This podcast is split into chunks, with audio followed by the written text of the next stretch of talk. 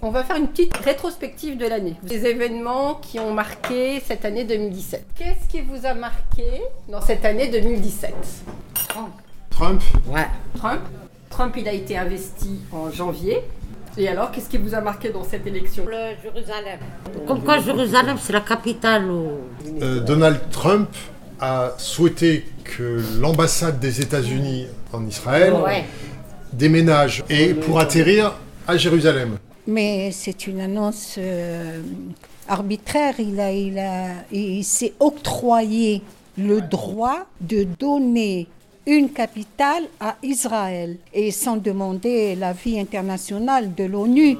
Il s'octroie le pouvoir sur les autres religions de décider pour Israël.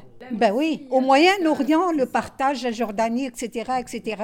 Et ça va faire encore une troisième intifada. C'est-à-dire que ça, va, ça peut vraiment provoquer la Ça colère. va, hein. ça va embraser tout le, le- le Moyen-Orient, quoi. Bien sûr, il a le pouvoir de la guerre, les munitions, mais C'est nous, on a la, force, euh, la force humaine.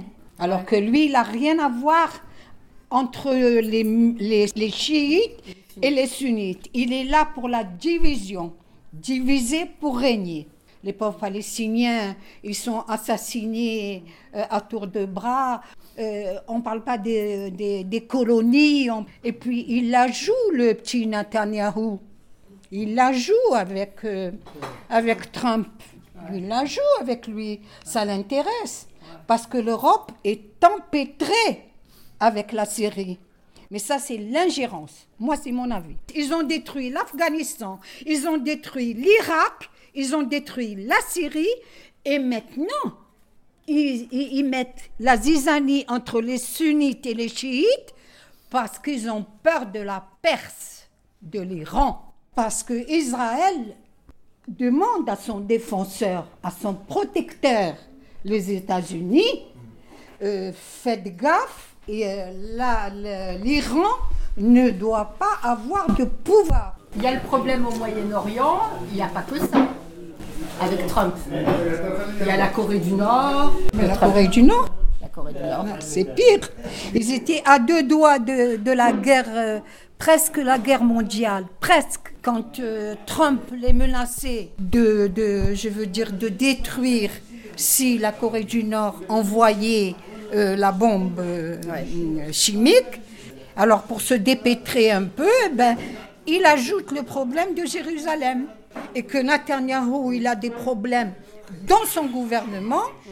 Pour vous, il a fait diversion un peu Oui, il a pour fait diversion. euh, sauver la, la face euh, Pour- avec la Corée du Nord. Oui, pour, pour sauver sa face. Sa face à lui. Ça vous préoccupe aussi euh, la Corée du Nord, ce qui se passe avec la Corée du Nord? Tout ce qui entoure à côté. Le y aura Japon, il y aura le- la, la Corée du Sud, il y aura La Chine.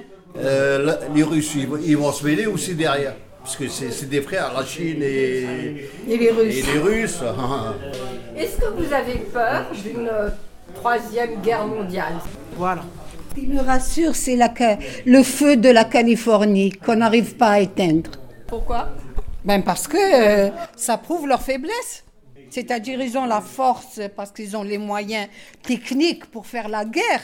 Les drones et compagnie, et tout ce qui va avec la, la guerre, la division de l'Irak, la division de l'Afghanistan, la division de la Syrie, la division de la Libye, peuvent gonfler les, les biceps. Mais le feu, ils peuvent rien contre. Dans le monde, on attendait la fin du monde, pour tout le monde. Vous attendiez la fin du monde Ah bah oui, je vais pas mourir avant. On dit à boire à tout le monde, va y aller.